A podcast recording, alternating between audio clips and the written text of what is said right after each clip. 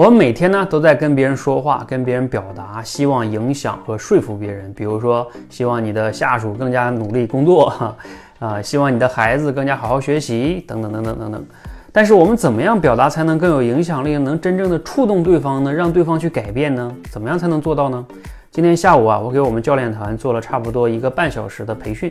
我们培训他们每个人讲，讲完我们再去相互点评学习哈，碰撞。后来呢，我们总结出了一个很重要的呃启发哈，或者叫收获，希望呢给你也能带来启发。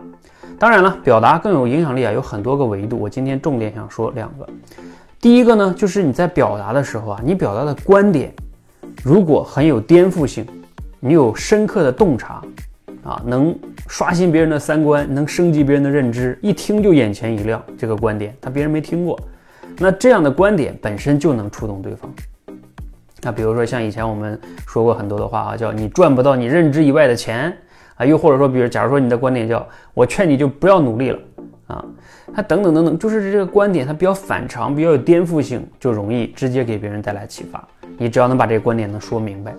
但这样的情况呢，可能比较少见。那更多的情况是什么呢？就是我们讲的观点啊，往往是老生常谈，是听的人也明白的道理。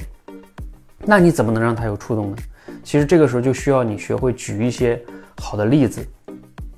这个例子啊，最好是你亲身经历的呀，或者你身边发生的呀。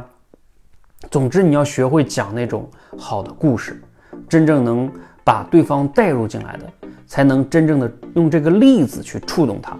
而不是你讲了一个啊老生常谈的观点，然后举的例子呢也是大家都知道的例子，那你相当于没有创造任何的信息增量，听的人就会觉得没有什么新意啊，是不是啊？那就不会能影响对方哈。所以，我们怎么样才能让表达更有影响力、更好的触动对方？总结一下：第一，要么你的观点具有颠覆性，要求你深刻的洞察，讲出跟别人不一样的观点，啊，能刷新别人的认知；第二个就是观点是老生常谈，不是什么新的，可能比如说要多运动、早睡啊，要少贪小便宜啊，我们人要好好学习等等等等的。那你就需要在举例子的时候，啊，一定要举出那种